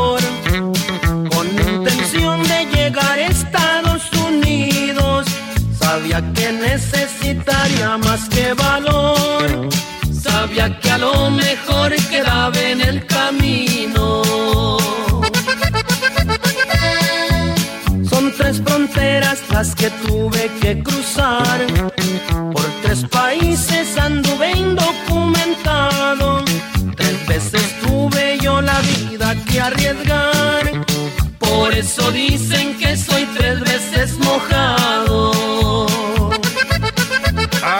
Ay, ya son las 2 de la tarde con 31 minutos y no podían faltar en este homenaje a los migrantes. Esta agrupación musical de los Tigres del Norte que tanto le ha encantado a los migrantes son sus ídolos allá en los Estados Unidos y en muchas partes del mundo porque han- muchas de sus canciones hablan en la Unión Americana, como dicen ellos, hablan mucho de los sentimientos de los migrantes, de sus realidades, de cómo para ellos ya es difícil porque quedan atrapados entre dos mundos, ¿no? Muchos mexicoamericanos pues no son ni mexicanos ni, ni norteamericanos y viven en medio de las dos culturas. Escuchamos un poco más de los Tigres del Norte y seguimos con más para usted aquí en A la Una. En Centroamérica, dado su situación tanto política como económicamente, ya para muchos no hay otra solución que abandonar su patria, tal vez para siempre. El mexicano da dos pasos y aquí está. Hoy lo echan y al siguiente día está de regreso. Eso es un lujo que no me puedo dar sin que me maten o que me lleven preso. Es lindo. A la Una con Salvador García Soto. El ojo público. En A la Una tenemos la visión de los temas que te interesan en voz de personajes de la academia, la política y la sociedad. Hoy escuchamos a Melisa Moreno. En Melisa lo explica todo. El ojo público. Salvador, buenas tardes. Hoy vamos a hablar de dos exposiciones del Museo de la Ciudad de México que aunque hacen honor a diferentes técnicas y visiones del arte, comparte la inspiración en la naturaleza. La primera de ellas es la promesa de la imagen de Isabel Leñero, la segunda, Jardín Interior de Leticia Beira M. Esta es el fruto del trabajo de más de cuatro años en el que Vieira investigó y experimentó con diversos materiales como el maíz, esqueletos de nopal, papel amate, corteza de árbol, caña de bambú, madera, metal y entre otros, para finalmente mostrarnos 14 piezas que documentan la belleza a través del paso del tiempo, la degradación y los cambios naturales que sufre la materia viva. La artista plástica que produce obras mediante la escultura y el llamado arte objeto e instalación desde hace varios años, trabaja con materiales que para ella representan un profundo sentido de belleza y perfección. Es así como entre las obras que más destacan en Jardín Interior se encuentra Meteorito, que se trata de una representación realizada con papel de matitule, así como madera de la Sierra de Oaxaca. Cajas luminosas llenas de texturas, una estructura en la que intervienen hojas secas, ensamblajes de cientos de piezas y pastillas que encapsulan semillas, carbón y polvo son algunas de las piezas con las que Vieira invita al público a admirar la belleza natural desde el paso del tiempo. Por su parte, con la promesa de la imagen, Isabel Leñero invita al público a la contemplación del abstracto de la naturaleza a través de 50 cuadros al óleo en el que cada uno de ellos representa transformaciones y deseos. La muestra supone la posibilidad de habilitar un presente perpetuo y piensa el mundo como amplio e infinito que tiene levedad y tensión. Es así como la exposición hace un recorrido lleno de color y texturas, por lo que hasta en ocasiones parecieran interpretaciones de galaxias, del interior de personas o paisajes llenos de vida y movimiento. Ambas exposiciones permanecerán hasta el 28 de mayo en el Museo de la Ciudad de México, ubicado en José María Pino Suárez número 30, en el Centro Histórico. Salvador, esto es todo por hoy. Yo soy Melisa Moreno y me encuentran en arroba melisototota. Nos escuchamos la siguiente. A la una, con Salvador García Soto. Dos de la tarde con 34 minutos. Un saludo a Melisa Moreno, extraordinaria periodista cultural. Ahora anda también trabajando con editoriales. Es una mujer muy, muy metida en los asuntos de la cultura de este país. Oiga, rápidamente vamos a dar los pases dobles. Son tres obras las que le voy a regalar para que se vaya a ver este fin de semana. Primero, la obra A Vivir de Odín Dupeirón es el domingo, el domingo 2 de abril a las 6 de la tarde en eh, Parque Interlomas. Todos los boletos los tiene usted que recoger en taquilla con anticipación o media hora o una hora antes que llegue es lo adecuado para que le den su boleto simplemente con su y credencial de línea o identificación oficial y dice me gané los boletos en a la una con Salvador García Soto. La primera pregunta para que se vaya a vivir de Odín Dupeirón es complete esta frase. Es un poema muy famoso, vida, nada te debo, póngame la parte que sigue y con eso se llevan los pases dobles. El segundo, eh, La Sombra se llama la obra, es, eh, José Montini es el, el, actor y está en el Teatro de la República en Antonio Caso 48. Eh, la pregunta aquí para que se lo lleves el domingo, el domingo 2 de abril a las 6 de la tarde. ¿En qué colonia está ubicado este Teatro de la República? La calle de Antonio Caso 48. Márqueme y dígame. Y el último, la última obra, es ella más que yo, se llama, con Anastasia, la que salía en la escuelita, y Gerardo Sales. Y la pregunta aquí es, ¿quién cantaba esta balada? Muy famosa ya en los años 80 de Es ella más que yo. 5518 41 51 99 para que se vaya a ver buen teatro, se divierta y se entretenga este fin de semana. Vámonos a otros temas importantes. A la una, con Salvador García Soto. Oiga, empiezan ya las campañas. Usted sabe que habrá elecciones este próximo 4 de junio en Coahuila, además también de las del Estado de México. Ya conversábamos con la autoridad electoral del Estado de México y ahora tengo el gusto de saludar en la línea telefónica a Rodrigo Paredes Lozano, el es presidente del Instituto Electoral de Coahuila. ¿Cómo está, don Rodrigo? Qué gusto saludarlo. Muy buenas tardes, Salvador. Buenas tardes. Encantado de estar en tu programa. Y a Igualmente. pues para preguntarle cómo está eh, ya preparado el instituto para este arranque de campañas, eh, que entiendo que este fin de semana ya arrancan sus campañas los candidatos a gobernador de Coahuila y ustedes también tienen elección para, entiendo, con, Congreso local. Efectivamente tenemos un calendario electoral homologado con el Estado de México, somos las entidades que tenemos proceso electoral. Para el caso de Coahuila, pues tenemos la elección a la gubernatura y la renovación del Congreso del Estado. Tenemos este, estas dos elecciones y como tú lo señalas, pues ya el día 2 de abril empezamos, se arrancan con la etapa de las campañas electorales. Son campañas que tienen una duración de 60 días, 60 días que estarán concluyendo hasta el 31 de mayo. ¿Cómo siente el ambiente, eh, presidente? Usted encabeza esta autoridad electoral. ¿Cómo ve el ambiente para el desarrollo de esta elección? ¿Esperan una elección tranquila? ¿Las condiciones cómo las ve? Esperamos una elección muy competitiva. Eh, en Coahuila, pues las diferentes fuerzas políticos, los partidos políticos han hecho sus estrategias específicas para la conformación de, de alianzas entre los diversos partidos políticos pues para ir asegurando eh, el máximo nivel de votación hacia sus candidaturas. Y en ese sentido, bueno, pues el Instituto Electoral de Coahuila se está preparando bajo ese escenario de alta competitividad y al fin de garantizar que todos los procedimientos que emita la autoridad estén apegados a derecho y que finalmente quien resulte ganador así sea con la diferencia de un solo voto, pues el triunfo le sea reconocido. Claro, como debe ser en toda democracia. Ahora, eh, eh, don Rodrigo, estamos conversando con Rodrigo Paredes Lozano, presidente del Instituto Electoral de Coahuila. Eh, le pregunto, ¿hay alguna preocupación, algún mapa de riesgos que tenga el Instituto Electoral allá en Coahuila, los llamados focos rojos, o todo está bien? Fíjate que Coahuila es una entidad que está en términos de seguridad muy blindada más allá de, bueno, pues los problemas de nuestros vecinos, de nuestras entidades vecinas, como Nuevo León, como Zacatecas, como Durango. Eh, Aquí en la entidad se refiere a un clima de seguridad muy propicio para que la fiesta ciudadana del 4 de junio se lleve de la mejor manera.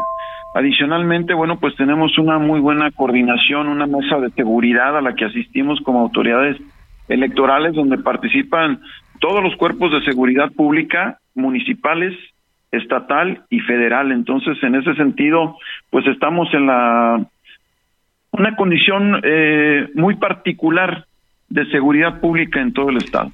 Pues esa es una buena noticia, esperemos que todo sea tranquilo y finalmente le pediría, don Rodrigo Paredes, eh, el mensaje que usted le daría a los coahuilenses de cara a este arranque de las campañas y sobre todo a aquellos eh, jóvenes, porque hay muchos jóvenes eh, que cumplen 18 años y votan por primera vez, ¿qué les diría a la autoridad electoral? El primer mensaje que les quisiera dar es que tenemos como meta superar el, umbral de votación que tuvimos en la elección anterior a la gubernatura, una participación que superó el 62% de las personas inscritas en la lista nominal. Y bueno, esa es parte de la meta que como institución y como sociedad nos tendríamos que plantear, muy superior a la media nacional con este alto índice de participación que menciono. A los jóvenes de entre 18 y 29 años, lamentablemente es el sector de la población que menos participa en las elecciones, Salvador, y es un tema que nos preocupa. Las campañas institucionales y los recursos del instituto se están enfocando a incentivar esta participación. Y para ello también tenemos proyectos y programas de participación y de votación muy eh, atractivos para este sector de la ciudadanía porque en el caso de Coahuila somos nosotros una entidad en la que hemos invertido 20 años desarrollando modelos de urna electrónica. Y para esta para esta elección vamos a instalar urnas electrónicas donde pues, los jóvenes ya no tendrán que hacer el ejercicio de siempre que venimos realizando desde hace más de 100 años de marcar una papeleta y meterla en una cajita, sino que estamos nosotros incluyendo desarrollos tecnológicos en la organización de los procesos electorales que abona la a la a que sean eh, más certeros los resultados, más rápidos y también nosotros eh, tener mecanismos mediante los cuales podemos abaratar los costos de los procesos electorales. Pues esa es una buena noticia, el uso ya de estas urnas electrónicas que va a ser sin duda una opción, como dice usted, para elecciones más baratas en México y también pues menos contaminantes porque ya no habrá este uso de papel. Don Rodrigo Paredes Lozano, presidente del Instituto Electoral de Coahuila, le agradecemos mucho esta información que nos da para nuestra audiencia. Nos escuchan allá en la zona de Torreón, en la comarca lagunera, así es que para todos los amigos torreonenses, pues que vayan a votar y participen en estas elecciones. Le agradezco mucho y mucho éxito en este proceso que comienza ya con sus campañas. Un fuerte abrazo, Salvador, y saludos a todo tu auditorio. Muchas gracias. Ahí está la autoridad electoral de Coahuila, pues está el ambiente eh, todo listo. Está, mm, decía él, espera una elección competida y aunque hay una ventaja del candidato de la Alianza Va por México, el periodista Manolo, Manolo, eh, se me fue su apellido ahora, José Luis Sánchez. Pícale al botón, José Luis. Manolo Jiménez. Manolo Jiménez, exactamente.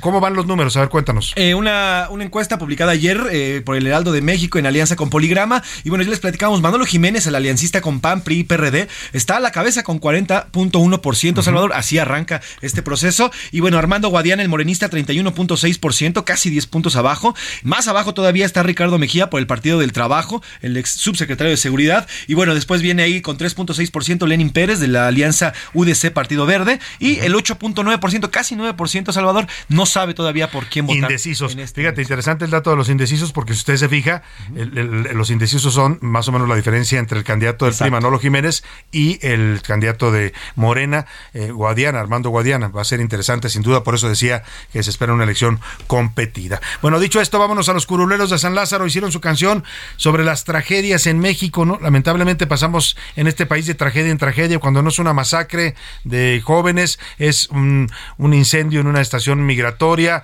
es un accidente en el metro de la Ciudad de México. Vivimos en los llamados incidentes peligrosos. Así de eso cantan Pepe Navarro y Pepe eh, Velarde, los curuleros de San Lázaro. ¿Y sí?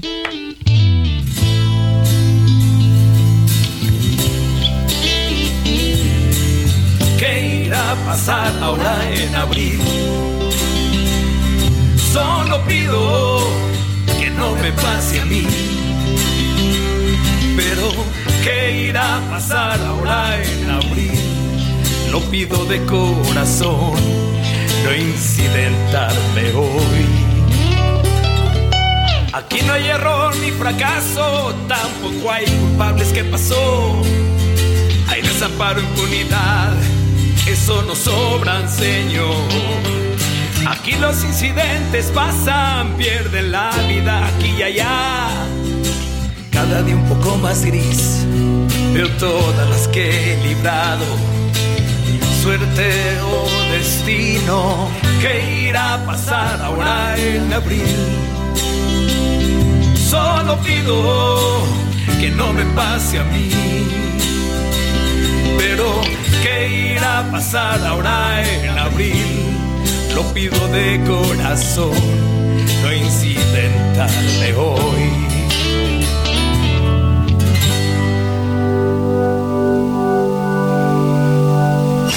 A la una, con Salvador García. Ahí están los curuleros de San Lázaro. Brevemente, José Luis, ayer fue finalmente imputado allá en los Estados Unidos el señor Donald Trump por este delito que le acusan de haber pagado sobornos a una actriz pornográfica con la que tuvo relaciones.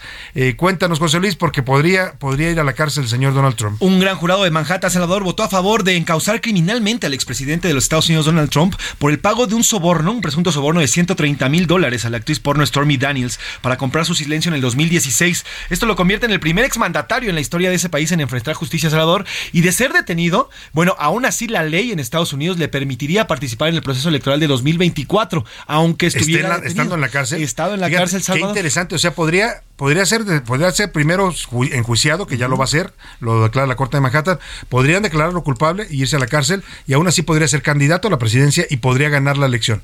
Es diferente la ley en México y en Estados Unidos. Si usted va a la cárcel, automáticamente en México pierde sus derechos políticos y no puede ser candidato a nada, no puede ser electo por nada. En Estados Unidos sí. O sea que con todo y en la cárcel el señor Donald Trump podría ser el candidato y, y si así lo decían los estadounidenses en 2024, nuevamente presidente de los Estados Unidos. Por lo pronto los abogados de Trump ya dijeron que no permitirán que esposen al expresidente de los Estados Unidos. Bueno, esperemos a ver cómo siguen las cosas ya. Por lo pronto vamos a nuestra realidad acá en México. Vamos a conversar y está en la línea telefónica y le agradezco mucho que nos tome esta llamada a la comisionada del INAI, Josefina Román. Ella nos habla de esta situación tan lamentable y atípica que está viviendo en estos momentos el INAI, que se está quedando con cuatro consejeros, lo cual hace inoperable su funcionamiento de, de su consejo donde se toman las decisiones. ¿Cómo está, comisionada? Buenas tardes. Salvador, buenas tardes. Gracias por el espacio. Al contrario, eh, comisionada, ¿cómo están viviendo esta situación ahí dentro del INAI? Bueno, pues efectivamente es una situación muy delicada, no solo difícil y delicada para el INAI y para el ejercicio de dos derechos humanos, como es el acceso a la información pública y la protección de los datos personales. Hoy es el último día de funciones del comisionado Francisco Javier Acuña. Eso significa que nos quedamos con cuatro comisionados. La ley establece que para poder sesionar el Pleno debemos ser cuando menos cinco. Entonces, bueno, el ser cuatro comisionados nos impide realmente poder sesionar y resolver, en su caso, recursos de revisión en materia de acceso a la información pero también en materia de protección de datos. O sea, la afectación no solo es al INAI, no a ustedes como instituto y como órgano, sino a los ciudadanos que verán detenidas sus solicitudes y los temas que ustedes están revisando. Efectivamente, somos garantes por disposición de la Constitución de estos dos derechos humanos. Si el INAI no funciona, no se puede garantizar la transparencia en México para que haya democracia, para que haya rendición de cuentas, para que haya combate a la corrupción, se requiere de transparencia y de acceso a la información pública. Entonces, bueno, sí, el tema es delicado, este y, esperemos que sí pronto muy pronto el Senado de la República nombre ya no a dos ahora serán tres los comisionados o comisionadas que hacen falta en el pleno del INAI. Ahora el Senado ya se va de vacaciones, pues tendremos que esperar a que pasen las vacaciones de los senadores para ver si ya se dignan hacer este trabajo. Sí, es importante, claro, y también, eh, Salvador, eh, decirte que nosotros presentamos ya ante la Suprema Corte de Justicia de la Nación una controversia constitucional. También es importante esperar que esta controversia se admita, saber si hay suspensión, en qué sentido se va a pronunciar la Suprema Corte. Y bueno, también hay por ahí un amparo del Consejo Consultivo del propio INAI que en este momento está incumplido. Entonces son varios los escenarios que rodean al ejercicio eficaz del derecho de acceso a la información y la transparencia en México. Sin duda, y esta es una responsabilidad pues tanto del Senado como Poder Legislativo como del Poder Ejecutivo, porque finalmente el presidente decidió vetar a estos dos comisionados ya nombrados y ahora esperaremos a que se reponga este proceso. Insisto, tendrá que ser después de estas vacaciones de Semana Santa y estaremos muy al pendiente de la situación de este órgano, este instituto autónomo que es el INAI que nos garantiza a los mexicanos pues tener acceso a la información del gobierno, la información pública y también eh, hacer solicitudes de transparencia. Le agradezco mucho, comisionada, y estaremos pendientes de la situación ahí en el INAI. Salvador, muchas gracias. Buenas tardes. Un gusto, muy buenas tardes a la comisionada Josefina Román, comisionada del INAI. Pues sí, los dejaron finalmente mochos, ¿no? Eh, y el presidente lo hizo con toda la intención, ¿eh? Yo creo que el presidente sabía, no es que no es que no supiera lo que iba a provocar si vetaba a estos órganos. Ya lo, él lo ha dicho, lo ha declarado en sus conferencias mañaneras. No le gustan los órganos autónomos, no le gusta mucho esto de la transparencia. La prueba mayor es que la mayor parte de los de las informaciones de sus obras, como Dos Bocas, el aeropuerto, el Tren Maya, se han reservado. No podemos saber los mexicanos con exactitud cuánto nos están costando estas obras, estas obras faraónicas, porque es información clasificada como de seguridad nacional. Así de ese tamaño es la opacidad de este gobierno. Ahí dejamos el tema y vámonos rápidamente al entretenimiento con Anaí Arriaga. El entretenimiento con Anaí Arriaga. Anaí Arriaga, muy buenas tardes. Cuéntanos los apuros del señor Kalimba que sigue siendo acusado de temas sexuales. Mi Salvador, ¿cómo estás? Excelente tarde, fuerte abrazo para ti. Te cuento que Kalimba dice ser inocente y que va a limpiar su imagen. Belisa Galindo interpuso una denuncia ante las autoridades acusándolo de abuso sexual en su contra. Hoy, el integrante del grupo OV7 responde en un comunicado, dijo que aplaude que la cantante levante cargos jurídicos en su contra porque así él puede demostrar su inocencia. Además, le advirtió que llegará hasta hasta las últimas consecuencias en virtud de limpiar su imagen. Mi querido Salvador, y para dejar un muy buen sabor de boca, porque por fin es viernes, Guayana confiesa en el hormiguero en ese programa español muy famoso cómo superó sus adicciones. Bueno, estuve internado y, me rehabilité. En el momento que estábamos conociendo, luego salí y realicé que, que igual le iba a perder a ella si seguía en ese mundo Así que bueno, gracias a, gracias a Lele, gracias a mis papás y a mi fuerza de voluntad, eh, pues logré cumplir con la rehabilitación. Ha llegado el momento de despedirme, pero antes les agradezco que nos dejen acompañarles. Recuerden, pórtense muy mal, pero cuídense muy bien. Yo soy su amiga Anaí Arriaga. Último minuto en A la Una, con Salvador García Soto. José Luis Sánchez, ¿qué nos tienes? Salvador, el Instituto Nacional de Migración acaba de anunciar que será cerrado este centro de detenciones donde murieron el pasado lunes 39 migrantes. Los eh, migrantes restantes, recordemos que hay, había mujeres y hombres en este centro, que es un centro de detención, serán llevados al, Centro Integrador para el Migrante Leona Vicario, que se encuentra también ahí en Ciudad Juárez. Pero por lo pronto este centro cerrado para siempre. No sé por qué te escuchaba dar esta noticia y pensaba yo en aquella canción del grupo Bronco, ¿te acuerdas? Que no quede huella, que no y que no. Sí, están cerrando y desapareciendo las huellas de una tragedia, una tragedia humanitaria una muchos lo consideran así, yo coincido, un crimen de Estado, porque el Estado dejó morir a 39 migrantes y otros, otros 27 que están, algunos de ellos en condición de gravedad. Vamos a los deportes con el señor Oscar Mota. Los deportes en A la Una con Oscar Mota. Oscar Mota, ¿cómo estás? Muy buena tarde. ¡Hey, querido Salvador García Soto y muy especial a la morrisa, niñas y niños de todo México! Ya salieron de vacaciones. ¡Woohoo! Hoy un gran día para ganar. Vamos a disfrutar deportes ¿eh? todos estos días, empezando con el fin de semana, donde Sergio Checo Pérez y Max Verstappen, sí, la Civil War, la guerra civil al estilo de Marvel, van a correr el Gran Premio de Australia, pero ojo, que lo sigue muy de cerca Fernando Alonso y a ver si ya se pone las pilas. Carlos Sainz y Charles Leclerc, los Ferrari Gran Premio de Australia que por cierto, atención con los horarios, ya que la calificación se correrá hoy por la noche, viernes, hoy por la noche, y la carrera, ojo, sábado primero de abril a las 11 de la noche, tiempo de la Ciudad de México. También este fin de semana tendremos Liga MX, ojo, buenos partidos, América contra León, pero además, hablando de guerras civiles deportivas, Chivas contra el equipo de Atlas, a ver cómo le va mi querido Salvador García Soto, y por supuesto también un Pumas contra Querétaro, Querétaro contra Pumas, mejor dicho, donde no va a dirigir todavía Antonio Mohamed, porque pues está celebrando su cumpleaños en Miami. Así lo arregló. Vamos a ver cómo le va. Por último, también este fin de semana, WrestleMania, sí, donde va a haber batallas como John Cena contra Austin Theory y además Roman Reigns ante también, por supuesto, American Nightmare Cody Rhodes, pero la que me va a hacer chillar es la batalla entre Rey Misterio, mi Rey Misterio de toda la vida, contra su hijo, Dominic Misterio. A ver cómo nos va. Los resultados, por supuesto, el lunes. Disfruten sus vacaciones, mis chamacos. Rásquense la panza, obedezcan a sus papás. Y por supuesto, sigan a la una con Salvador García Soto. Hoy un gran día para ganar.